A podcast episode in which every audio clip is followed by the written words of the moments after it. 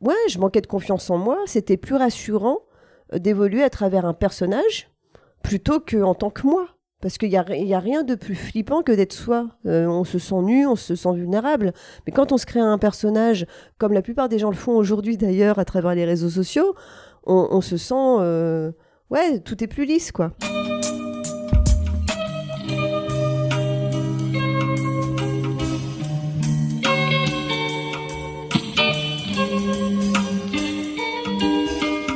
Bienvenue à tous sur Et surtout la santé, votre podcast lyonnais qui décortique des sujets de santé avec des spécialistes, avec des sportifs professionnels et parfois avec des patients aux histoires extraordinaires. Nous sommes aujourd'hui avec Céline Tran, que vous avez peut-être connue sous le nom de Katsuni, une des plus grosses stars que l'industrie pornographique ait connue. Aujourd'hui, Céline a de nombreuses autres activités, notamment dans le soin, que vous découvrirez tout au long de cet épisode. Je me suis donc demandé comment passer d'un statut de star du X à celui de thérapeute. Et parallèlement, comment se défaire et se libérer des étiquettes qui nous collent à la peau pour ensuite faire et oser ce que l'on a vraiment envie de faire dans la vie. Un sujet au cœur du projet et surtout la santé donc, car comme de nombreuses personnes, je pense que le non-alignement entre nos valeurs profondes et notre quotidien ne va pas dans le sens de cette santé que nous recherchons tous, notamment via l'écoute de ce podcast. Je vous souhaite donc une bonne écoute et vous remercie par avance pour le soutien que vous donnez à Et surtout la santé en allant mettre 5 étoiles sur l'application podcast de votre iPhone. Merci et à tout de suite avec Céline Tran.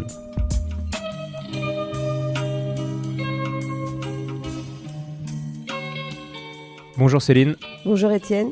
merci pour ton temps et euh, de t'être déplacé ici euh, à Paris. Donc, on commence toujours ce podcast en se présentant euh, de façon présentation soirée, c'est-à-dire qu'on se croise dans une soirée. Je Oula, te dis, Bah déjà, je vais pas aux soirées, donc c'est mal barré. ouais, j'ai cru comprendre ça. Dans... Tu le racontais dans un épisode que j'ai écouté. Admettons, tu vas en soirée, Oui. quelqu'un dit, Céline, ok, bonjour. Ouais. Que fais-tu dans la vie? Alors en général, c'est effectivement. c'est assez drôle. Alors, euh, non, ce que je veux dire, c'est que ça, ça m'arrive d'ailleurs de dire n'importe quoi, en fait, juste pour l'amusement. Et en fonction de l'environnement et des personnes, je vais pas forcément dire la même chose. Euh, mais je vais quand même jouer le jeu avec toi parce que sinon, euh, ça va durer longtemps. Merci. Donc, eh bien, je m'appelle Céline Tran et je travaille dans le développement personnel et l'édition. Euh, D'une part, euh, je suis euh, auteur et directrice de collection dans une maison d'édition, euh, Glénat. Et, euh, et puis, mon activité principale, c'est coach dans le bien-être et plus spécifiquement la sexualité. Ouais, et c'est marrant parce que quand j'étudie un peu ton parcours, donc là j'ai noté, tu vois, en plein milieu de ma feuille, Mm. tu Ah, dis qu'à un moment bossé, donné, hein. ah, j'ai ah, j'ai bossé à fond. tu dis que se fondre dans son rôle, parce qu'on va parler d'un rôle que tu as eu pendant 12 ans, euh, à force de se fondre dans ce rôle, on s'identifie tellement à ce rôle qu'après, on on n'arrive pas trop à s'en détacher. Mm. Et moi, bah, je suis ostéo, tout ça, et, et ça me. Des fois, ça m'embête de dire, bon là, je suis ostéo en soirée, parce que moi, je, je vais pas mal en soirée quand même. Et, euh, et du coup, je dis aussi des fois des, des bêtises, quoi. Ouais. Je, je m'invente des vies pour hein, me de voir la divertir réaction et, des gens. et sortir. Ouais, bah, Ouais. ça, ça passe bien. Je sais pas si les gens te croient, toi, si t'es crédible quand tu inventes des vies. Euh, bah, en fait, comme la plupart du temps, ils me reconnaissent, du coup, ils me regardent quand même bizarrement. Euh, en fait, en général, j'ai pas besoin de me présenter, ça fait très présomptueux. Mais, euh, mais voilà, c'est vrai que les personnes me grillent, quoi. Euh. Mais ce qui est rigolo, c'est qu'en fonction du nom qu'elles vont me donner, je, je peux repérer par rapport à quel contenu ils m'ont vu. Parce que j'ai eu plusieurs pseudos, euh, j'ai eu voilà, deux pseudos euh, différents dans mon ancienne euh, carrière. Et, et puis voilà, j'ai fait des apparitions médiatiques, j'ai tourné dans un film et une série télé en tant que Céline Tran. Donc en fonction de, la, voilà, de ce qu'ils vont me dire, je vais pouvoir identifier la période à laquelle ils m'ont découverte. Ouais, l'origine. Et du coup, est-ce que tu peux nous parler un peu de ton parcours? Parce qu'on va, on va parler de, de l'avant, Mm. l'avant carrière porno que tu as fait connaître, la carrière et surtout d'après, parce que c'est ça qui m'intéresse, moi. Ouais, moi aussi, ça tombe bien. Ok, trop bien.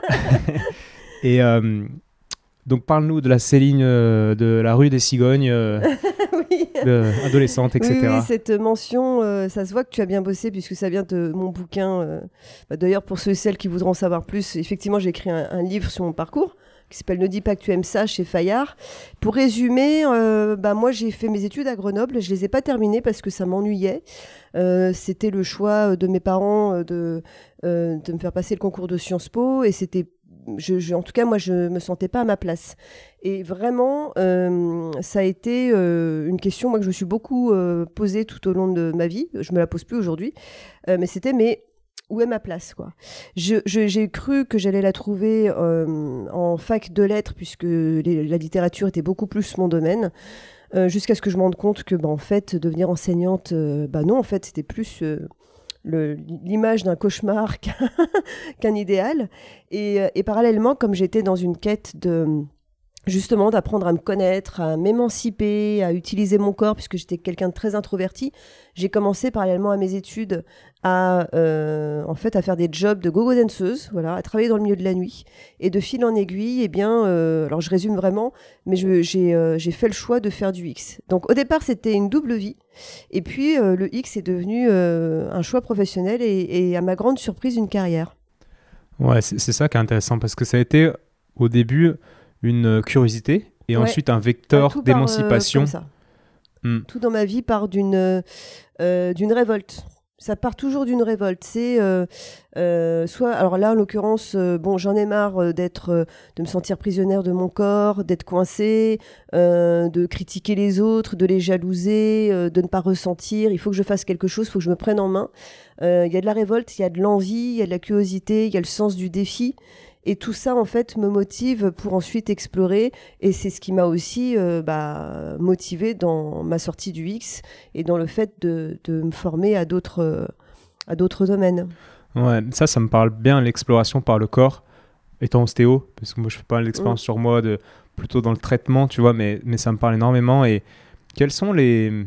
Comment dire les leçons. Il y a un moment donné aussi dans ton livre, tu dis un jour sans rire ou, euh, mm. ou sans leçon, un jour perdu ou quelque chose comme ça. Et quelles sont les, les leçons que tu as apprises au moment où tu commences à découvrir des choses via ton corps et via le sexe en fait, en l'occurrence? Euh, alors c'est tout un cheminement, hein. c'est une série de prises de conscience euh, sur lesquelles on ne, pose, on ne pose pas forcément des mots. D'ailleurs, c'est l'intérêt de l'expérience physique, c'est que ça passe justement par le corps. Euh, on va pas forcément intellectualiser. Alors bien sûr, après coup, j'analyse, mais justement, l'intérêt de, la leçon par le corps, c'est de couper le mental, c'est de ressentir et, euh, de, sentir qu'on est incarné en, fait, qu'on voilà, qu'on a cinq sens et qu'au-delà des cinq sens, il y a aussi l'intuition, il y a aussi la voilà la, capacité à percevoir. Donc c'est euh, la, vraie plus grande leçon, c'est que c'est l'expérimentation c'est vraiment le fait de, vivre les choses qui euh, apportent de la connaissance. Sinon, on n'est que dans la théorie et le mental. Hmm, c'est bon, ça, rejoint un podcast sur la, sur la biodynamique, la psychologie biodynamique et aussi l'ostéopathie biodynamique. non, parce que tu n'as pas écouté mes podcasts. Je te crois pas. Oui, c'est vrai, j'ai mal bossé. Mais on parle euh, d'expérimentation via, enfin, tu sais, l'ayahuasca, par exemple, c'est une mmh. drogue de chaman. Et il y a beaucoup de choses dans le domaine du soin, et on va en parler après parce que tu, mmh. tu l'es aussi et euh, qui s'expérimente effectivement qui, qui se parle, enfin, où il est difficile de mettre des mots dessus. Mais ce que je me demandais, c'est que toi, tu es quand même rentré dans, son, dans ton rôle de, d'actrice, quoi. Mm. Et euh, après, quand tu retournais, enfin, tu avais du mal à retourner dans ton personnage euh, Céline de la rue des Cigognes, justement. Ah bah, je, l'avais perdu.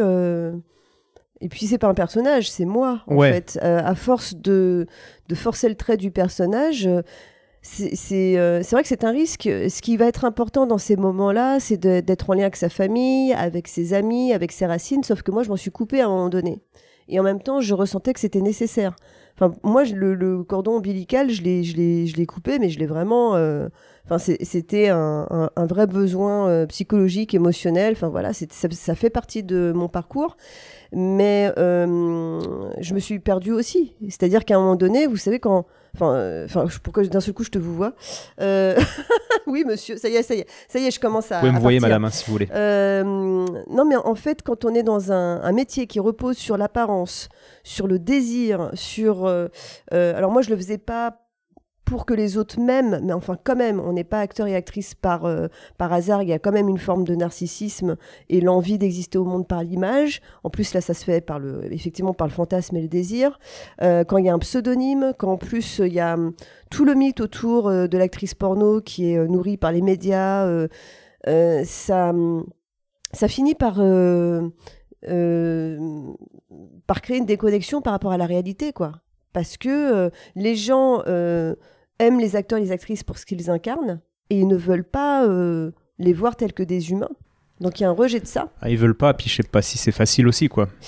Ouais, parce que c'est le principe du fantasme, c'est de reposer sur une forme d'ignorance. Et moi-même, j'admets aussi qu'à un moment de ma vie, ça m'a servi, parce que comme j'avais pas... Euh, euh, ouais, je manquais de confiance en moi, c'était plus rassurant d'évoluer à travers un personnage plutôt qu'en tant que moi. Parce qu'il n'y a, y a rien de plus flippant que d'être soi. Euh, on se sent nu, on se sent vulnérable. Mais quand on se crée un personnage, comme la plupart des gens le font aujourd'hui d'ailleurs à travers les réseaux sociaux, on, se sent... Euh, ouais, tout est plus lisse, quoi. Mmh, ouais, tu te sentais moins nu sur un tournage que, ah, mais complètement. dans, la, vie, quoi. Mais moi, ce que je me dis, c'est comment est-ce que euh, on peut... En quoi le, le sexe et l'exploration, alors je parle pas de faire du X, mais je sais que tu fais aussi du conseil en, sexothérapie, etc. Mm. Et je me dis comment le sexe peut t'amener à évoluer en tant, en tant qu'homme, quoi?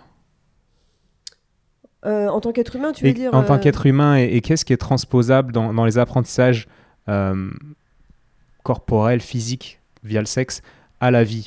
Mais tu vois ce que je veux dire? c'est, je dirais même que c'est à la base. C'est c'est essentiel. En fait, c'est pas une question d'avoir une activité sexuelle intense ou non, c'est pas du tout ça. Chacun euh, a sa propre sexualité, euh, mais c'est identitaire parce que déjà se pose la question euh, du genre. Aujourd'hui, enfin, on en parle avec justement bah, les, les, transgenres, mais finalement, c'est un questionnement qui nous concerne tous. À quel point en fait, comment on se définit, comment on se perçoit, comment on se ressent. Il y a évidemment euh, la, notre définition de ce qu'est être humain déjà, mais ensuite c'est quoi euh, pour toi être un homme? Et, forcément ça pose la question de, tes choix, de ton attitude vis-à-vis des autres. Euh, tout, ça c'est de la sexualité en fait, parce que quand on parle de sexualité, on parle pas juste de rapport sexuel, on, parle du rapport à soi pour commencer, le rapport à son corps, comment on l'accepte, comment on l'utilise comment on s'autorise aussi à lâcher prise pour avoir du plaisir, comment aussi on, on, apprend à dire non. Euh, donc la sexualité, elle est au cœur de notre vie et de notre construction. Mmh. Carrément, ça me rappelle, ça résonne avec des époques un peu mmh. d'adolescence ou de jeune adulte. Ou, oui, mais c'est pour ça que les ados sont perdus parce que leur corps est en, est en, train de changer et donc leur identité aussi. Donc ils, sont en train de, bah, de se former euh, sur, euh, à tous les niveaux possibles. Et, et euh, c'est pas parce qu'on est adulte après que ça y est, c'est acquis. On continue d'évoluer dans nos désirs, dans nos, dans nos tabous éventuellement. Et, et ouais, la, sexualité, c'est intime. Donc les gens que j'accompagne moi en séance, c'est pas c'est pas pour leur donner un guide de Kama Sutra. C'est bien souvent, on va parler de l'estime de soi. On va parler du rapport à l'éducation, à la culture. Est-ce que tu non, les petits klaxons, on, les garde. D'accord, ça fait partie de l'ambiance sonore parisienne, euh, joviale. Euh, donc voilà, et puis après le rapport aux autres, effectivement, les croyances, qu'est-ce qu'on projette sur les autres. Donc la sexualité, c'est euh, c'est au cœur de, notre vie, qu'on le veuille ou non. Ouais. Et, mais toi, t'es allé, euh, allé explorer loin, parce que déjà pour casser un peu le tabou de, des actrices X qui se retrouvent là, parce qu'on les a forcées, tout ça, tu insistes dans ton livre et de partout mm. que bah, c'est une carrière en fait, c'est un choix que tu as fait. À un moment donné, certes, qui pour des raisons, mais en tout cas, c'était conscient. Et euh, enfin, c'était voulu. Et t'es allé loin dans le process. T'étais carriériste quand même. Tu dis que t'as pris euh, le temps de faire des loisirs à 32 ans, quelque chose comme ça, dans le livre. Et tu mm. vois, t'es allé loin dans ta carrière jusqu'à en faire un, un burn-out, comme on aurait pu faire dans n'importe quelle carrière tu t'emploies peut-être pas le terme burn-out dedans. Non, non, j'utilise pas le terme burn-out. Euh, non, c'est plus une conscience, enfin c'est plus une crise existentielle, hein, parce que j'étais pas. Euh, moi, quand j'ai arrêté, ça allait bien. Hein. J'avais du boulot, euh, j'étais en forme physiquement. c'est, j'étais pas en dépression, mais par contre, j'étais d'un seul coup face à un vide. Et, et, à un manque de sens. C'est beaucoup plus ça. Donc ça a été beaucoup plus spirituel finalement comme prise de conscience. Euh, carriériste, euh, c'est marrant parce que moi je le vois pas comme ça. C'est vrai que je suis allée loin dans ma carrière, mais pour moi c'était, euh, par exemple, toutes les les, awards que j'ai pu glaner dans ma carrière. Pour moi c'était plus des pions, des un peu comme des des récompenses qu'on vous donne, enfin des bons points quoi. Mais tous les pays où les, dans lesquels j'ai pu tourner, pour moi c'était comme jouer au Monopoly. C'est tiens, je vais lancer mes pions sur telle partie du de la carte du monde et c'est marrant. Mais effectivement, je me suis donné à fond là-dedans euh, et, toute mon énergie et mon temps étaient dans, mon travail et très peu du coup pour les relations privées et, euh, pas du tout de loisirs. Et, quelle est la question que est-ce qu'il y a une question déclic ou une euh, un truc, une sorte de révélation qui, te met sous le nez le fait que qu'il n'y a plus trop de sens? Bah, c'est une série de prises de conscience, comme je le dis dans mon bouquin. En fait, il y a un décalage qui se fait vis à -vis de l'industrie qui a changé. Euh, je me rends compte que j'ai de moins en moins de connexion avec les autres acteurs et actrices parce qu'ils ne sont pas là pour les mêmes raisons. Justement, ils ne sont pas dans une démarche d'exploration ni même de plaisir. Hein. Euh, ça peut paraître absurde, mais moi, des gens qui aiment vraiment le sexe dans le porno, je n'en ai pas trouvé beaucoup. Hein. J'ai surtout vu euh, des gens qui avaient besoin qu'on les aime à travers le sexe. C'est un manque d'amour qui les motivait le, le, le, comment dire, le moteur profond de, bah, beaucoup de personnes En gros, il y a l'argent et le narcissisme, beaucoup. Euh, Donc les mêmes moteurs que. Le narcissisme, c'est la demande d'être aimé quelque part. Ouais, si on prend les influenceuses pour euh, faire un cliché. Ah bah là, on est à fond dedans. Euh. Ouais, je suis désolé du cliché, mais bon, tu vois ces influenceuses en maillot de bain qui, qui mettent pas trop de texte et qui sont là et qui ont énormément de likes. Mais les premières influenceuses sont des actrices porno. Ce sont les premières à avoir fait des, des, selfies à cette mise en scène. Et après, il y a eu la mode des sextapes, Paris Hilton, la famille Kardashian. Et ensuite, c'est devenu quelque chose de global qui touche maintenant les ados, mais au départ, ce sont, ce sont des attitudes d'actrice porno, ça. Hein. de, se mettre en scène, de racoler, euh, euh, de voilà. Donc, c'est tout le monde ne fait pas ce métier pour les mêmes raisons. Moi, je le critique pas, mais c'est juste que euh, bah, au départ, moi, je l'ai fait pour le plaisir, pour la sexualité. pour la découverte et je, me suis bien rendu compte que là c'était plus ça en plus il y a une systématisation des des pratiques sexuelles sur les tournages, moins de liberté. Euh, je suis tombée amoureuse, donc ça m'a forcément ça m'a bousculé, ça m'a remise face à ma justement mon questionnement. Mais qu'est-ce que je, qui je veux être, quelle femme je veux être, comment je me projette dans les années à venir? Moi avant je me projetais pas, hein. je faisais toujours les, les choses euh, au jour le jour. Bon, je, je suis encore un peu comme ça aujourd'hui parce que parce que je fonctionne à l'instinct.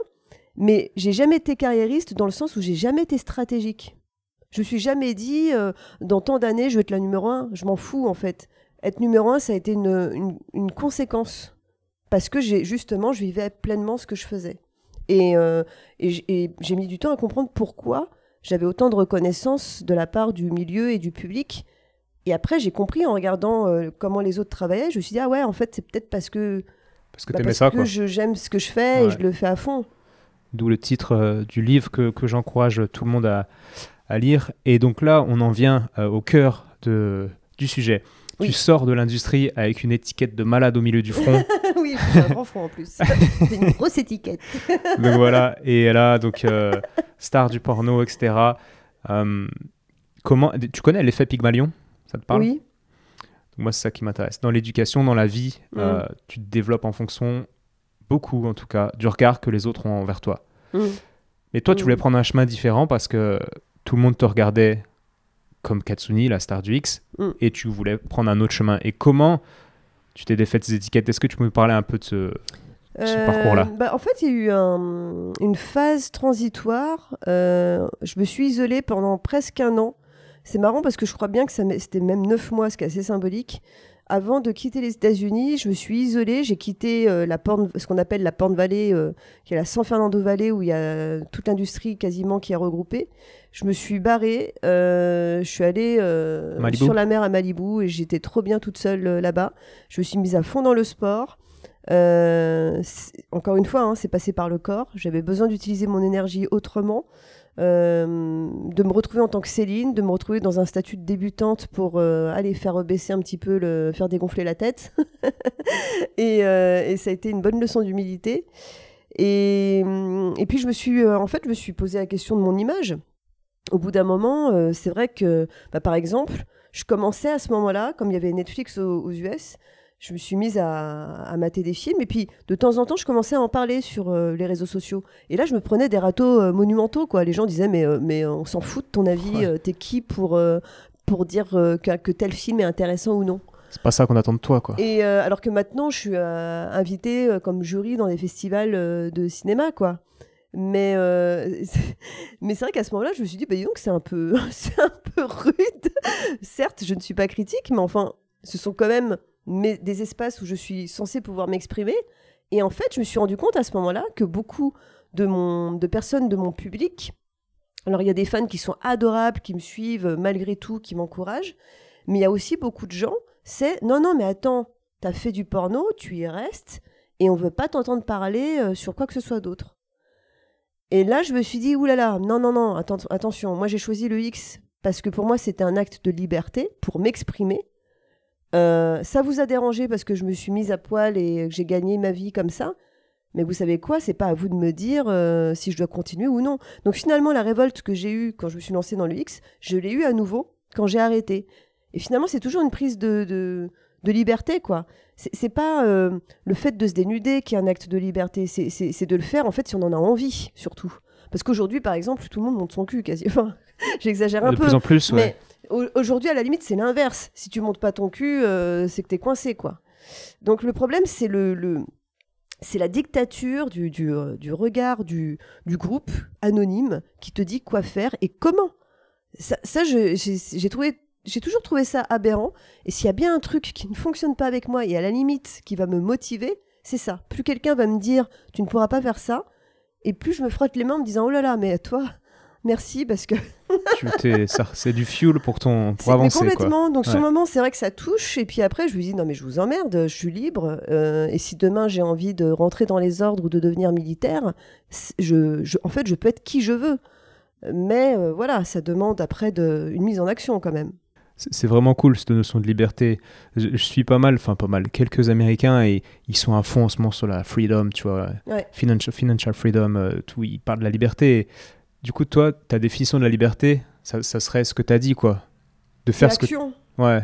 C'est l'action. Et puis, alors après, on est toujours influencé par euh, son contexte. Un choix n'est jamais totalement libre, puisqu'on euh, on a hérité d'une culture, d'une éducation, il y a un contexte, on a des émotions, on a une histoire. Donc, bien sûr, tout choix est influencé et, en cela, euh, jamais 100% libre. mais pour moi, la vraie liberté, en tout cas, c'est pas de faire les choses pour quelqu'un ou quelque chose, ni à la limite la révolte. C'était plus quand j'ai commencé. Mais même faire un choix par révolte, ça peut aussi être enfermant. Parce que du coup, si on, se, si on passe notre temps à réagir en fonction des autres, un peu comme l'ado vis-à-vis de ses parents, et c'est ce que j'ai fait pendant des années, bah, en fait, on n'en sort pas. Euh, et, en fait, je sais qu'aujourd'hui, quand je fais mes choix, c'est vraiment détaché, euh, que les gens soient pour, qu'ils soient contre, qu'ils m'encouragent ou qu'ils veulent me dissuader. En fait, qu'ils veuillent me dissuader, ça change rien. C'est plus connecté à ta petite voix interne. Que... Ouais, complètement. Alors que c'est vrai que il y a encore quelques années, c'était encore nourri de... De révolte. De révolte, ouais. Ouais. Je suis en paix depuis, depuis quelques années maintenant. Mm, mm, en fait, depuis que j'ai écrit mon bouquin. Bah, c'est thérapeutique, hein, l'écriture. Ouais, complètement. J'imagine que ah, J'ai terminé le dernier texte et là, j'ai su que j'étais. Euh, ça y est. C'est toi qui as écrit C'est pas un journaliste car Ah non, non, non, surtout pas. Ouais il y en a qui font ça, les gens qui n'ont pas le temps. Euh. Mais rien que l'idée, moi, ça me. ça me suffoque. Déjà qu'ils m'ont euh, enlevé les trois quarts des pages parce que moi j'avais écrit un texte beaucoup beaucoup plus long, mais après probablement trop long. Ça a été une souffrance de, hmm. de le retailler, mais bon. Il y aura d'autres livres. Ouais, voilà. Ok. Et euh, c'est intéressant cette, cette notion de moteur qui te pousse à avancer. Et à un moment donné, quand même, quand tu étais. Après, on va passer sur euh, la deuxième vie, entre guillemets, mais quand tu étais dans l'industrie, tu euh, as été, comment dire Moi, j'avais l'image d'une droguée qui pouvait pas. Qui pouvait pas s'affranchir de ça. Tu en parles dans ah, ton livre. J'ai eu une période addict, ouais. Addict, ouais, voilà. Ouais. Et, et je trouve que c'est aussi symbolique d'une sorte de, de, liberté entre guillemets que tu choisis mais que dans laquelle tu es enfermé parce que tu vas trop loin dedans. C'est ça. Mais complètement, en fait, quel que soit le choix qu'on fait, au bout d'un moment, c'est important de se raccrocher à ses valeurs, en fait, régulièrement de, de, de, faire des pauses, de se poser des questions, ok, où j'en suis, qui je suis, qui je veux être. D'ailleurs, c'est pour ça que je fais ce métier aujourd'hui, c'est pour accompagner des gens sur ce chemin-là. Parce que même si au départ, euh, on a une belle intention, euh, un joli projet, on peut quand même s'y perdre. Et c'est ce qui, euh, voilà, c'est ce qui fait qu'aujourd'hui, avec la situation actuelle, beaucoup de gens euh, remettent en question même le sens de leur vie ou se retrouvent complètement démunis parce qu'ils avaient tout placé dans leur carrière ou leur euh, boîte. Et d'un seul coup, euh, maintenant que c'est euh, bah, mis en difficulté ou qu'ils risquent de perdre leur société, c'est toute leur vie qui, qui risque de s'écrouler. Et ça, c'est une mise en danger. Et c'est un- comme un athlète de haut niveau. Euh, L'acteur, l'actrice porno, pour moi, c'est comme un, un sportif. Il a besoin de toute manière pour faire ce type de carrière. Il n'y a pas le choix, il faut s'y mettre à fond. Ouais, mais- Être quelque part déconnecté du réel, de la normalité. Mais le risque, c'est du coup euh, bah, déjà de s'isoler, de s'abîmer psychologiquement, physiquement. Et puis surtout, quand ça s'arrête, de ne plus savoir euh, à quoi on sert. Parce qu'on est vachement dans la fonction, dans l'idée de fonction. Hmm. La fonction du corps. Le parallèle, chez Ostéo, je travaille avec beaucoup de sportifs. Ouais. Et, euh, et- et pendant que tu parlais, je me disais, mais c'est exactement. Alors, moi, c'est surtout dans le basket. Et beaucoup Mm. de basketteurs qui sont. Alors, déjà, l'étiquette basketteur, c'est pareil, ils l'ont sur le front en gros, parce qu'en plus, ils font plus de 2 mètres, ils sont black, etc. C'est le cliché. Mm. Et. euh, mais, mais à côté de ça. Enfin, des fois, je me dis, putain, mais va lire un livre, va faire un truc. Enfin, t'es pas Ouais. qu'un basketteur, quoi. T'es, Ouais. Va nourrir le, le toi, quoi Ouais. qui est profond. Et, euh, et j'ai fait un épisode que je t'invite à, à écouter avec Raphaël Poulain, qui est un Mhm. ancien rugbyman, qui a fait une grosse carrière, qui faisait les dieux du stade, qui s'est blessé et qui est devenu Mhm. plus rien, entre guillemets, du jour au Ah ouais, lendemain. c'est horrible. ouais. Et euh, il Mais en disait, même temps, humainement, c'est hyper euh, enrichissant comme ah bah derrière, quand tu te relèves de ça, si t'es si t'es résilient par rapport à ce genre d'épreuve, ouais, c'est Mm. énorme. Et il disait, j'étais dans le paraître pendant 28 ans et un jour, on m'a tendu un livre, on m'a- on m'a dit, bah maintenant, il va falloir découvrir qui tu es, quoi. Mm. Et euh, puis il explique un peu toute cette... Bah D'ailleurs, en parlant de livres, euh, j'en profite pour citer une, euh, référence que mon frère m'avait euh, donnée avec beaucoup de délicatesse au moment où euh, je me mets le pied en vrac. Je me suis fait une, euh, belle double entorse au pied et ça m'a coupé dans mon élan parce que c'était euh, dans l'après-carrière X. À un moment donné, je m'étais énormément investie justement dans le training, le combat scénique, la cascade pour euh, être comédienne euh, de films d'action C'était au Vietnam, non Que tu te fais l'entorse au Cambodge. Au Cambodge Ouais. Ouais. Et, euh, et en fait, euh, le, bon, le problème, c'est que ça guérissait pas, quoi. Et, euh, et comme à ce moment-là, j'avais tout misé là-dedans, enfin, c'était effectivement, bah, je, je suis quelqu'un comme ça, je suis assez obsessionnelle. N'empêche que cette blessure, elle m'a mis un gros stop. Et voyant que ça ne guérissait pas, qu'on me disait, bah écoute, il y a peu de chances que tu puisses reprendre le sport de manière intensive, parce que c'est. On peut pas l'expliquer. Enfin bref. Là, ça m'a ça m'a calmé. Et mon frère m'a- conseillé ce livre qui s'appelle La pierre et le sabre. Euh, c'est en deux tomes. Euh, il est suivi de La parfaite lumière. Et ça, hum, c'est c'est le récit, en fait, de, de- du samouraï euh, Musashi. au Japon, qui est un personnage historique. Enfin voilà, je vous le conseille. Ok, C'est bah, je un magnifique récit initiatique, Miyamoto Musashi. Et euh, c'est c'est facile à lire, bon, c'est c'est très très riche et c'est euh, c'est hyper inspirant.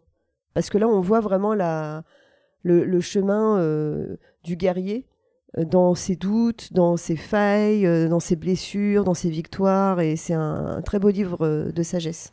Ok. Tu connais L'Alchimiste? Oui, oui, oui. Ouais. Moi, c'est un, Ouais. un des livres qui m'a le plus euh, Ouais. marqué. Ah ouais, il est.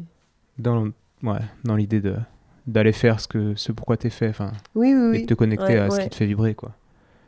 Trop bien. Et euh, donc, tu passes ces 9 mois, et comme tu dis, c'est intéressant, symboliquement. Tes Mm. 9 mois à, à Malibu, Mm.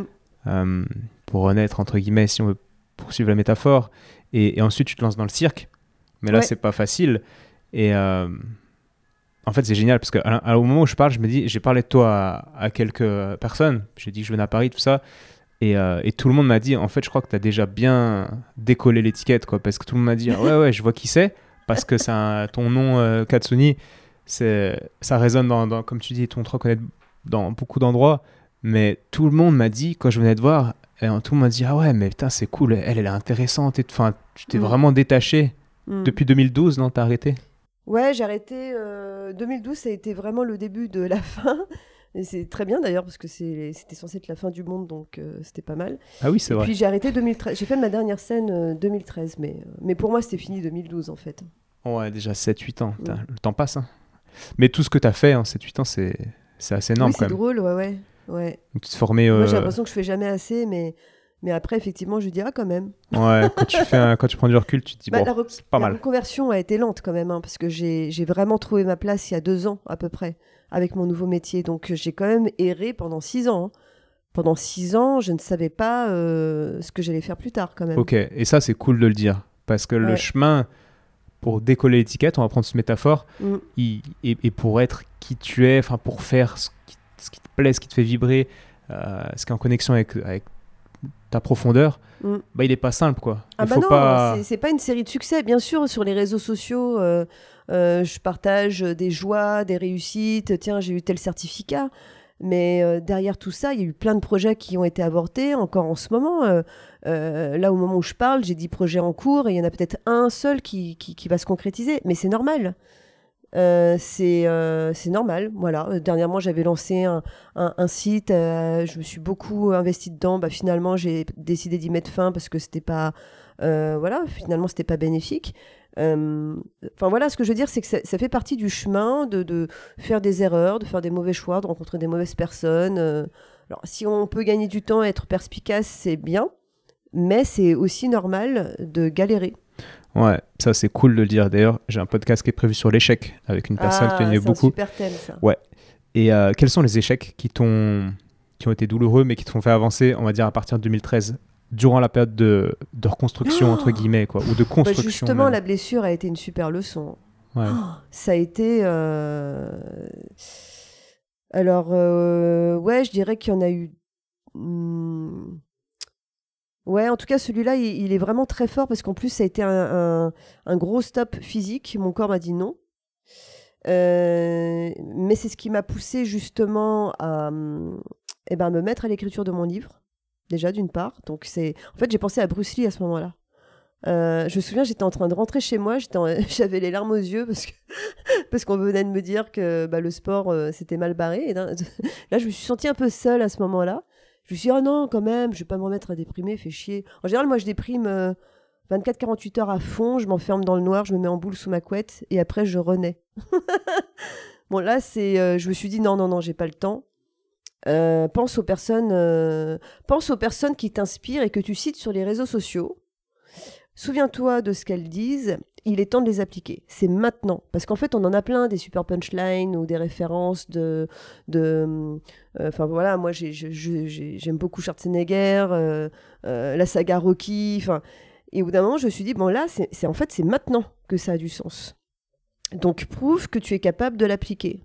Et c'est pas une question de de, faire bonne figure vis-à-vis des autres. Là, c'est vis-à-vis de toi. Engage-toi quoi. Et, euh, et j'ai pensé à Bruce Lee qui, lorsqu'il s'était blessé et s'était retrouvé euh, paralysé, a écrit ses bouquins. Donc je me suis dit, bah voilà, il faut que tu écrives ton bouquin, t'as plus d'excuses.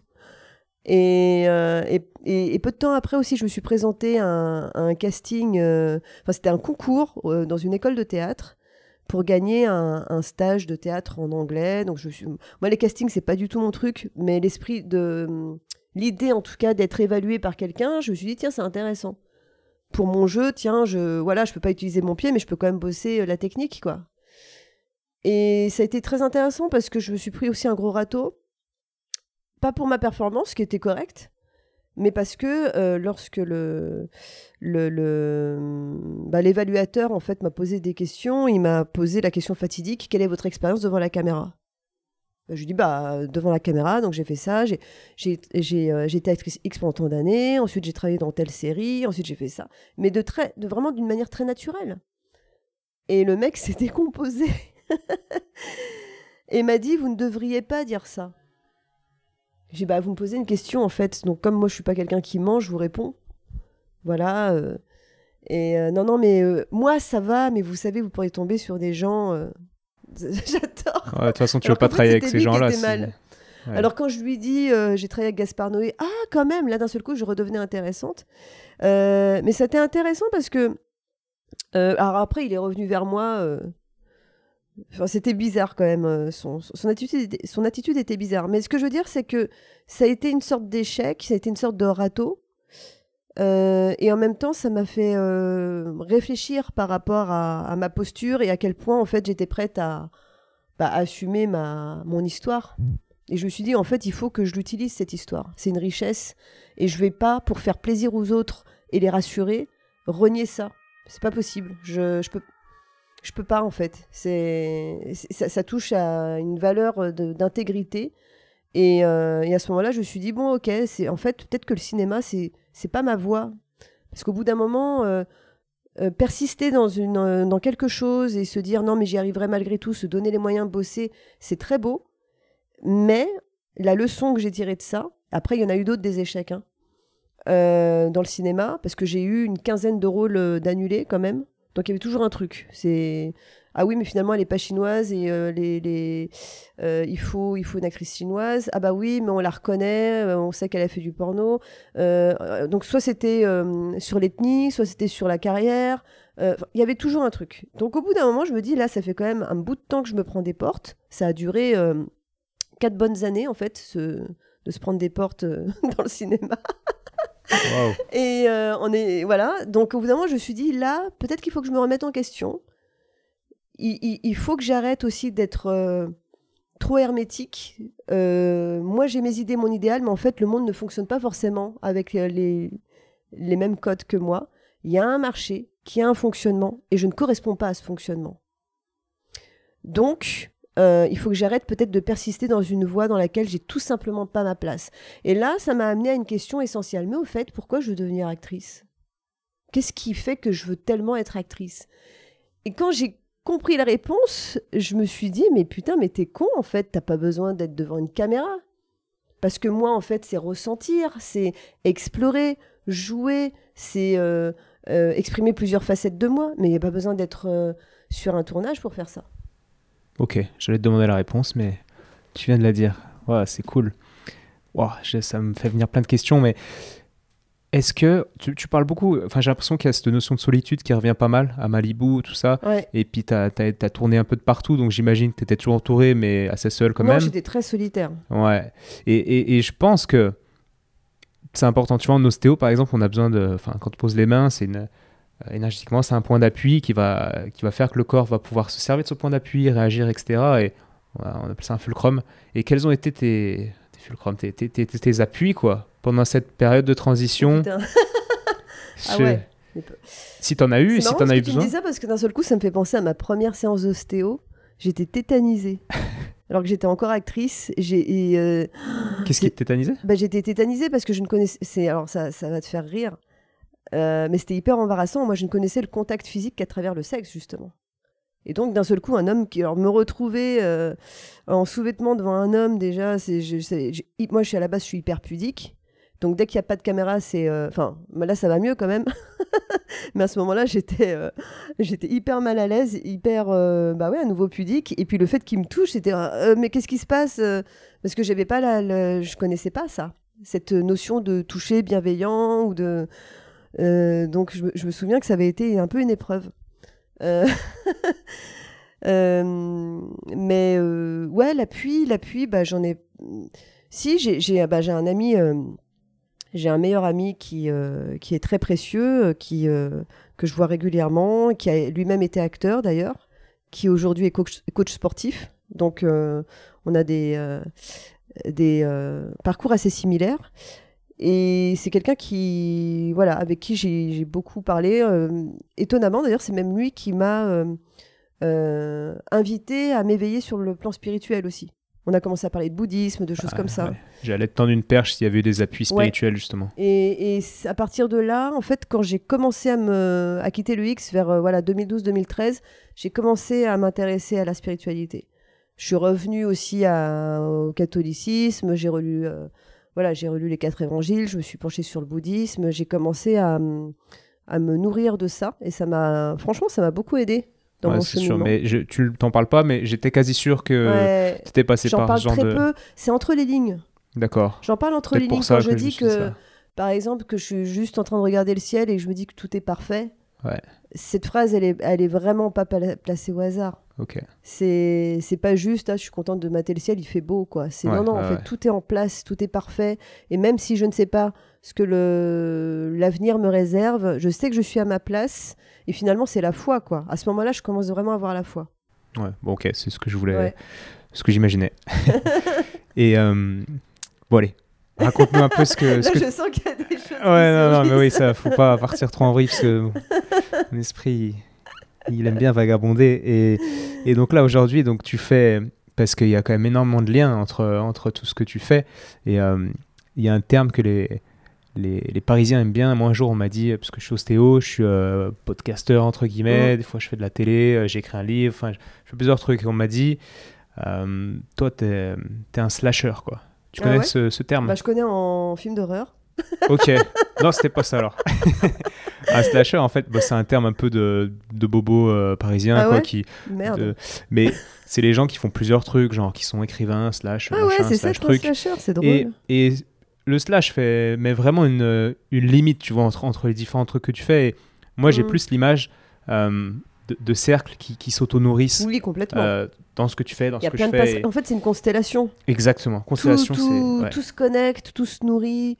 Euh, là où les gens vont voir euh, des incompatibilités, des paradoxes, moi au contraire, je vois plein de parallèles, je vois plein de le- la danse, les arts martiaux, le massage, le yoga, le sexe, euh, l'hypnose, tout ça, ça va ensemble. C'est la musique, ce, ce sont que des langages différents, des techniques, euh, mais qui sont euh, quand on leur, en fait, quand on a, quand on, comment dire, quand on met de l'intention et du sens, tout ça, en fait, va va nourrir ta pratique et te faire grandir. Donc c'est euh, c'est vrai que vu de l'extérieur, ça peut paraître bordélique. Et quand j'ai même mes amis parfois, alors maintenant ils comprennent, mais c'est vrai que pendant longtemps ils se sont un peu inquiétés en se disant mais Où va-t-elle fait-elle? Et moi-même je savais pas Va-t-on la perdre? Parce qu'ils me voyaient partir en Thaïlande faire du massage thaï, après ils me voyaient euh, faire de l'hypnose. Ils disaient, mais tu fais quoi? Je dis bah en fait je sais pas, mais je sais que je dois le faire.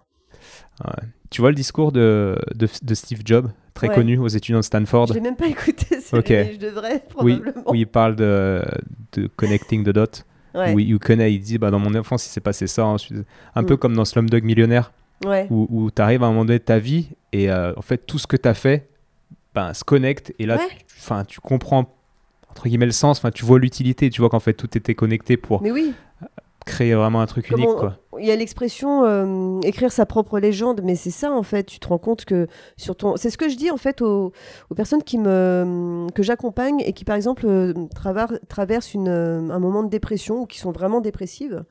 Euh, bien souvent, je leur parle de Star Wars. Alors la plupart sont fans, donc c'est c'est génial. J'en ai un en particulier d'ailleurs qui est super fan. Alors là, quand je lui ai dit ça, ses yeux se sont illuminés. Et, et, euh, et quand je lui ai parlé de, de Luke Skywalker dans, dans l'Empire contre-attaque, qui se retrouve euh, euh, paumé euh, dans, dans sa, son horrible forêt marécageuse avec Maître Yoda et que ça dure des plombes, en fait, il n'y arrive pas, il se sent impuissant, il est perdu, il est plein de doutes. Je dis, mais c'est une phase dépressive. C'est une phase de doute, c'est une phase de. de enfin, dépressive. Disons qu'il y a un parallèle. C'est euh, je ne sais pas où je vais, je ne sais pas quoi je sers, je me sens incompétent, incapable, je ne suis pas à la hauteur. Il y a l'autre qui me dit ça, mais franchement, je, ça, ça- à la limite, ça m'énerve plus qu'autre chose. Et, euh, et, et voilà, c'est au bout d'un moment, c'est de proposer de prendre du recul et, de- et de dire, mais regarde ce moment-là que tu as traversé déjà, regarde finalement quel sens il a dans, dans, dans ton parcours. Mm. Qu'est-ce qu'il t'a apporté et comment tu as envie de le transformer aussi. Ouais. Et, et en conseil aussi parallèle à ça, est-ce que tu es OK avec ce que je vais dire? En fait, ça me fait penser à. J'aime pas conseiller les gens, mais dans un podcast, c'est mieux parce qu'ils écoutent et je les conseille pas directement au final. Mais Mm. le conseil, ce serait d'aller, d'explorer, quoi, en fait. Même si ça n'a pas de sens à un moment donné, où tu es un peu perdu, Oui. t'explores. Au pire, tu reviens sur tes pas. Au pire, tu continues, mais en, en faisant conscience, comme disaient les Anglais, trust, euh, faire confiance au process, quoi. Ouais. Faire, faire confiance à la vie. Et Mm. là, ça, ça connecte avec une notion un peu plus spirituelle. Juste faire, quoi. Ouais. Oui, c'est par le faire en fait qu'on trouve euh, s'autoriser effectivement à, effectivement à ne pas savoir. C'est vrai que je parle de mettre du sens, mais parfois le sens on n'arrive plus à en trouver. Justement, on est tellement perdu qu'il n'y en a plus. Et c'est ok, parce que ça fout la pression, ça, de mettre oui, du sens. et euh, puis le sens, c'est vrai qu'on peut le perdre, euh, par exemple, lorsqu'on vit un deuil, lorsqu'on on est- ou juste une rupture, tout simplement. C'est vrai que ça peut tellement bousculer qu'on se dit mais merde, en fait, tout ça n'a n'a plus aucune saveur. À quoi bon? Bon, bah dans ce cas-là, euh, euh, à la limite, euh, je, je- là, c'est vrai que je, j'ai pas mal de personnes en ce moment qui vivent ça à, à cause de- du, du Covid, de la Covid. De la Covid. Ouais. et, et- et en fait, je, moi, je les encourage à vivre pleinement leur moment de tristesse. C'est ok, t'as envie de te, t'as envie de pleurer sous ta couette, mais vas-y, en fait, ne, culpabilise pas de ça. Hmm. Puis ça peut être ouais, un, un on a mode, le droit de pas savoir. Une sorte de mode hibernation pendant lequel aussi euh, des Ouais. choses se passent en toi et, et les batteries se rechargent, etc. Quoi. Ouais. Parce que c'est une se inversion de polarité, quoi. Hmm, hmm. Et, et je suis- persuadée que tu donnes le, enfin j'imagine que tu donnes le même conseil à certains sportifs qui parfois vont être dans le surentraînement et, et qui sont en panique parce qu'ils peuvent plus s'entraîner, mais le repos fait partie de, de l'entraînement. J'allais te dire ce dicton. Le repos fait partie de l'entraînement et, et quand on l'intègre, c'est cool. On culpabilise plus de se reposer et ça change un peu tout, quoi. Alors moi j'en suis servi aussi pour arrêter de culpabiliser de regarder Netflix. Je me suis dit ouais mais en fait ça fait partie de ton Ouais. boulot. Depuis Mais- que je me suis dit ça, ça va mieux. Ouais, tu- moi je m'en sers en ce moment euh, parce que je travaille aussi beaucoup et, et j'ai des moments où je regarde. euh, hier je regardais, j'ai découvert un gars qui, euh, qui est youtubeur et qui va un peu aux quatre coins du monde et qui fait de la et qui pêche. Et moi Ouais. petit j'aimais bien pêcher. Je pense qu'on vient à peu près de la même région, Mm. et, euh, dans la campagne et, et je pêchais. Et euh, puis j'aime bien la pêche quoi. Et en fait il y a quelques années je me serais culpabilisé de regarder Ouais. ça, ça sert à rien. Et maintenant euh, on a le droit de s'évader un petit moment et au final c'est c'est ressourçant et c'est c'est la Covid Moi Et c'est le- chiant. et le, et le premier confinement qui m'a vraiment fait, alors si tu veux, intellectuellement, je le sais depuis, pas depuis toujours, mais depuis longtemps, Mm. que l'ennui, etc., ça a des Mm. vertus, mais le confinement qui m'a forcé à, à rien faire, entre guillemets, m'a fait digérer plein de choses et Ouais. ça a été vraiment une aide, quoi, au final. Comme Ouais, tu- apprendre à être seul, apprendre à être immobile, apprendre à être silencieux, c'est extrêmement utile et d'ailleurs c'est ce qu'on propose dans les retraites. La retraite, la fameuse que tu as fait, euh, où Ah ouais. entouré de... Bah ouais, j'en ai fait plusieurs, mais c'est vrai que celle au Costa Rica, elle m'a, elle a participé à la prise de conscience en fait. hein. Il n'y a pas à dire euh, se retrouver dans la nature, démuni, pas d'internet. Mm. Euh, Il n'y a pas besoin de beaucoup finalement, mais c'est difficile hein, parce que quand on est habitué à, à, à bosser tout le temps, à être connecté, on a l'impression que le monde s'arrête euh, dès qu'on a plus son téléphone. Et en fait, il faut se sevrer de ça de temps en temps. Sinon, ouais, à 40 ans, il y a, y a la crise qui se manifeste. Je Ouais. simplifie, mais c'est c'est cool de prendre un peu de recul, ouais, des fois. Ouais. Et ouais, ça, ça me fait penser, tu as déjà lu Milan Kundera, L'insoutenable légèreté de l'être? Euh, alors j'avais commencé, je l'ai jamais fini. Ouais.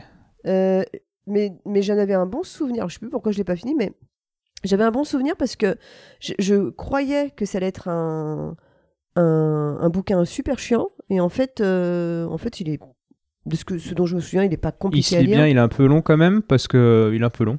Mais, mais le message est vraiment bien. Et à, la fin, à la fin, il y a une phrase, alors je sais pas ce que c'est exactement, mais il y a quelqu'un qui explique à, à une autre personne, dit mais le sens, on s'en fout, la mission de vie, ouais, il dit la mission de vie, en fait, euh, relise, ouais. pff, on s'en fout. La vie, euh, t'as pas de mission, et, et une fois que tu comprends ça, bah, bah, tu peux avoir de la légèreté. Et je trouve que c'est. Ça, ça, Alors moi, je pense qu'on a une mission de vie pour le coup, Ouais. mais Mais moi, je sais pas. En fait, en fait je crois qu'il y a des gens qui ont une mission de vie, mais il y a beaucoup de gens aussi qui se mettent la pression pour trouver leur mission de vie. Et bah, c'est un euh, peu comme l'orgasme. Plus tu le cherches, moins tu le trouves. ouais. Donc euh, comment comme la méditation. Ouais. En fait, le problème, c'est de s'imposer les choses, de dire il faut. Et à partir du moment où on fait ça, on se plante. Ouais. L'orgasme, combien Quel est le pourcentage de femmes qui qui en ont pas selon Alors, toi? je, moi, je t'avoue que les, les sondages et statistiques, je m'y intéresse peu. euh, parce que je pense que c'est pas forcément représentatif.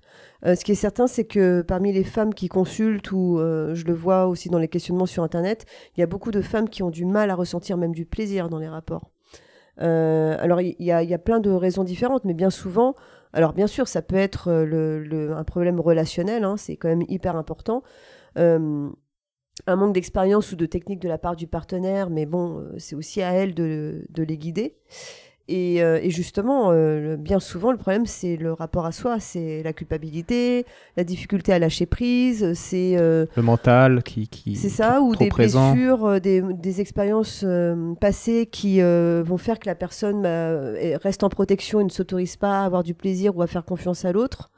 Donc c'est beaucoup plus courant qu'on ne le pense. Et malheureusement que les abus, bah voilà, ça, ça, ça crée des, voilà, des, des personnes, hommes comme femmes, qui ensuite euh, Hmm. ne parviennent pas à s'épanouir dans leur sexualité. C'est Qui super ont besoin d'être accompagnés. Parce que tu vois, pour faire parallèle avec, euh, avec l'ostéo, euh, nous en ostéo, on a tous nos techniques différentes. Mm. Et, et je vais pas parler des gens, je vais parler de moi pour le coup. Ben, dans mes sensations, pour les développer, il a fallu que je me libère du mental. Mm. Un peu comme pour avoir un orgasme, il faut que tu lâches prise un petit peu. Et dans les mains, pour avoir ces sensations-là, pendant que tu traites le patient, ben, c'est pareil. Moi, j'ai dû lâcher pas mal de choses. Et, euh, et tu dis que parfois certaines n'ont pas d'orgasme et tout, et parce qu'il y a un lien avec des traumas de l'enfance, des Mm. choses comme ça. Et, euh, et ça me fait penser, on en parlait avec euh, le gars avec qui j'étais avant pour tourner un podcast, Vincent, l'importance de la, de, de la thérapie, enfin, de se faire soigner soi-même quand on est thérapeute. Et je Mm. pense que ça rejoint le, le fait de se faire soigner peut te t'enlever des choses qui, qui t'empêchent d'avoir l'orgasme slash euh, la sensation dans les mains qui, qui, qui fait que tu deviens meilleur en fait et que tu Mm. perçois de plus en plus de choses. Ouais. Euh, petit parallèle, ouais, ça me faisait penser à ça. Ouais, ouais, ouais. Bah, euh, D'ailleurs, moi-même, je... Enfin, moi, je pense que tout praticien doit continuer de se faire suivre et alors superviser par rapport aux séances, mais aussi de, de continuer son cheminement. euh, de... Moi, d'ailleurs, là, je compte tester la Gestalt thérapie. Ouais. Ça m'intéresse parce qu'en plus, c'est quelque chose de nouveau. Euh, j'ai forcément des choses sur lesquelles j'ai envie de continuer à travailler. Euh, et voilà, c'est hum, c'est c'est hyper intéressant, quoi. C'est hum, C'est hyper je pense intéressant. que c'est plus dans les mœurs aujourd'hui, c'est plus admis. Il y a moins cette idée que ça y est, si on consulte, c'est que euh, on, on est fou, Ouais, non. défaillant. Non, je pense quoi, le, le, le tabou ouais, est largement passé, quoi. Mm. Ouais, en tout cas, dans, dans mon entourage. Il y a Frédéric Lenoir, je sais pas si ça te parle. Non, un écrivain euh, qui Mm. écrit beaucoup sur le bonheur et tout, parisien, qui, Ouais. qui, a- qui s'est formé là-dedans, qui en parle beaucoup. Ouais, ouais, tu me diras, je suis curieux. Cette voix euh, m'intéresse. Bon, bah, trop cool. T'as as des choses à, à rajouter ou pas? Parce que là, on va arriver euh, à l'heure fatidique. à l'heure fatidique. Euh, oui, le, le- bah, en fait, pour préciser après, concernant la, la suite de, de ma carrière, comme Oui. je l'évoquais, je me suis formée à, à- à plusieurs disciplines. Donc, il y a eu le, le yoga, qui au départ euh, était utilisé pour ma rééducation. Et au départ, moi, je n'aimais pas le yoga. hein. Je trouvais que c'était perché, hippie, enfin bref, le- un peu énervant dans son côté ultra bienveillant, lisse, euh, souriant. Ça m'énervait un petit peu. Et puis, euh, je me suis inscrite à des cours et je me suis dit, mais merde, c'est trop bien. en fait, ça, ça dépend toujours avec qui on le pratique aussi. Bah hein. oui. Parce qu'il y a, encore une fois, tu parlais des bobos, mais il y a toute une récupération autour de ça. Pareil aujourd'hui autour du tantra. Enfin bref, c'est voilà, tout ça devient du business aussi. Euh, N'empêche que, en tant que discipline, c'est génial. Enfin, euh, pour le coup, il y a un, un vrai aspect thérapeutique, une vraie conscience du corps, des appuis, de la respiration, de l'alignement. Moi, ça m'a, ça a été un vrai déclic pour moi. Du coup, bah forcément, je me suis euh, très vite euh, inscrite en formation professionnelle. Je me suis dit bon bah, j'ai pas l'intention de devenir prof, mais pour mieux comprendre, je, veux euh, faire partie de, de, voilà de ceux qui sont euh, formés. Il y a eu le massage bien-être, donc le, massage euh, en Thaïlande, massage de table, voilà, dans une école à Paris qui te permet de- d'explorer plusieurs types de massages. Euh, je me suis initiée aussi au Chinai Tsang euh, parce que c'est vrai que la médecine, la médecine chinoise m'intéresse. Il y a une approche euh, holistique. Il y a, hum, voilà, c'est encore plus plus technique. Euh, c'est pas encore quelque chose que je propose en séance, le Chinai Tsang. Par contre, je, je- je continue d'étudier. Et puis très important, l'hypnose. Euh, qui m'a accompagnée. Alors, je ne l'ai pas évoqué dans le, dans le bouquin parce qu'encore une fois, il a fallu faire des choix. Moi, l'hypnose m'a vraiment aidé euh, dans, justement dans mes prises de conscience. Ça m'a aidé dans la confiance en soi, la prise de parole. Euh, ça m'a libéré de, voilà, de certaines addictions, de certaines phobies. Enfin, ça a été assez incroyable.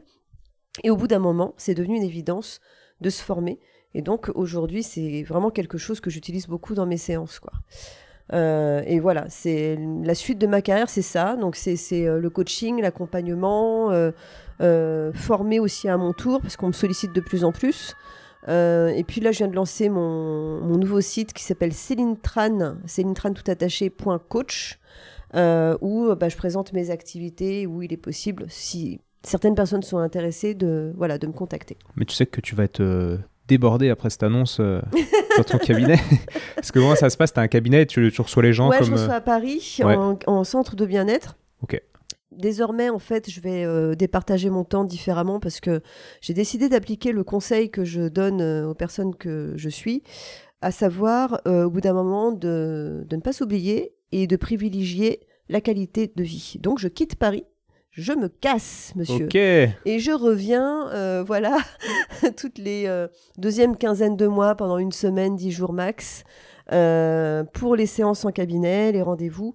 Et sinon, je, bah, de toute manière, je multiplie les, les séances à distance et ça fonctionne tout aussi bien. L'hypnose fonctionne aussi à distance, il n'y a pas de problème, avec euh, vidéo quand même. Euh, enfin en visio et, et puis voilà j'ai mes autres activités d'écriture je veux écrire un autre bouquin donc euh, Trop bien. Et, et donc campagne alors? Ou Ouais. plus petite ville? Campagne. Genre euh, 1000 habitants, 500 habitants? Ah, Non, je vais dans la nature. Je vais dans la... Enfin, je vais dans la nature. Il y y a des gens autour. Je vais. euh, c'est une, c'est une ville, mais mais je suis dans les montagnes, quoi. Ok. Ouais, là, je vais revivre. et tu pars seul Non, t'es avec quelqu'un là? Non, non, je suis seule, moi. Ok. Non, j'ai, pas le temps. T'as pas le temps. c'est vrai que ça demande du non, temps. c'est trop compliqué. c'est fatigant. Ouais. Non, vraiment, mon énergie, elle est, elle est dans mon travail et et, euh, et, et pour être euh, dans une relation de couple, il faut de la disponibilité, il faut. euh, À qui tu le dis Euh, il faut des valeurs communes, il faut, enfin voilà, c'est, donc euh, je hum, vive le couple, mais mais étant très heureuse seule, j'éprouve pas le besoin. En fait, je cherche pas du tout une relation de couple. Là, j'envisage plutôt d'adopter un chien et euh, l'accomplissement de ma vie sera de d'avoir un chat. Et là, ma vie sera réussie. À ce Ok, ok. On, on reconnecte Ch- avec le, Chacun ses objectifs. Le, le petit chat, parce qu'il y avait un petit chat autour de tout nous, à l'heure, j'ai mais vu un chat, ça y est. Ouais, il, il est Ça parti. je pendant la- Ah bah oui. non, non, mais voilà, chacun son, son chemin de vie et moi je le vois comme ça et, et je suis très heureuse comme ça. Bien sûr. Et on peut suivre un peu tes aventures, entre guillemets. euh, Enfin, tes... Oui, c'est Instagram qui, qui oui, peut être un je réseau de pense partage. qu'Instagram est probablement le meilleur réseau. Ouais. Et puis en fait, de... Alors j'ai j'ai ma chaîne Twitch. Twitch est une plateforme de streaming, donc euh, bah, des émissions uniquement en direct. Euh, qui au départ était euh, destinée aux gamers, aujourd'hui qui s'ouvre à tous. Donc j'ai euh, ma chaîne perso qui s'appelle Bien-être et Baston, Ok. qui résume pas qui euh, ma vie. Donc c'est twitch.tv slash Céline Tran. Vous pouvez retrouver les, euh, voilà, les, euh, euh, tout ça via, via mes réseaux sociaux parce que je poste régulièrement. Et j'ai deux autres émissions hebdomadaires, dont une le lundi soir sur la chaîne de Vitality et ça s'appelle Sex Education. C'est une émission en direct où je réponds aux questions de sexualité. Euh, je co-anime régulièrement avec un médecin sexologue. Maintenant, c'est euh, pour une communauté euh, vraiment jeune parce que c'est il y a beaucoup de gamers, donc on est vraiment public euh, jeunes adultes. Ok. Voilà. Mais qu'il faut éduquer. Ouais, c'est important. Cool. Ouais, en tout cas, amener les personnes à, À réfléchir, se, à ouais, les à se poser des questions, à explorer par eux-mêmes, parce qu'il Hmm. ne s'agit surtout pas d'imposer un- pas une bon sexualité, mais de les amener au contraire à, découvrir celle qui leur convient. Et, et c'est plus ça, en fait, c'est de, de libérer la parole, parce qu'on voit du cul partout, mais c'est pas pour autant que les gens sont plus libérés. Ouais. Pas du tout. Ah ouais, c'est clair. Et d'ailleurs, il y a un podcast, euh, un épisode du podcast qui est avec une, euh, bon, une patiente qui était un patient et quand je l'ai rencontré et qui raconte tout son changement de sexe depuis la Ah prise oui, d'hormones euh, à oui, l'opération, tout, c'est très très intéressant.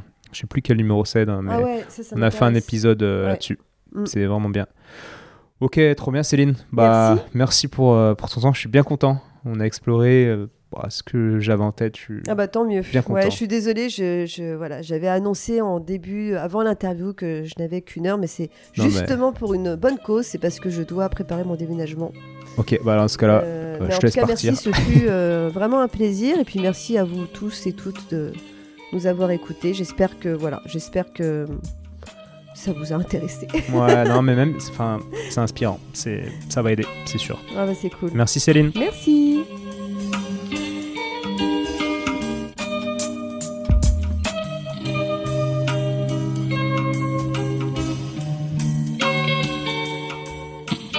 Bravo. Tu as écouté cet épisode de Et surtout la santé jusqu'au bout. Pour booster ce projet qui a pour but de donner les meilleures infos possibles sur le thème de la santé, je t'invite à aller mettre 5 étoiles et un commentaire sur l'application podcast de l'iPhone de ton voisin. Comme je te l'explique régulièrement, c'est ça qui m'aide à faire monter le podcast au classement et donc ça me crédibilise pour ensuite inviter d'autres experts et ensuite te partager leurs conseils. Donc merci encore. Tu peux également suivre les aventures du projet sur Instagram à Étienne Bulidon et évidemment, si l'ostéopathie peut t'aider, bah, tu peux venir me consulter au cabinet du 120 rue Montesquieu à Lyon. Si je ne suis pas disponible, c'est Julien ou quelqu'un de l'équipe qui te prendra en charge. A bientôt et bonne fin de journée. Ciao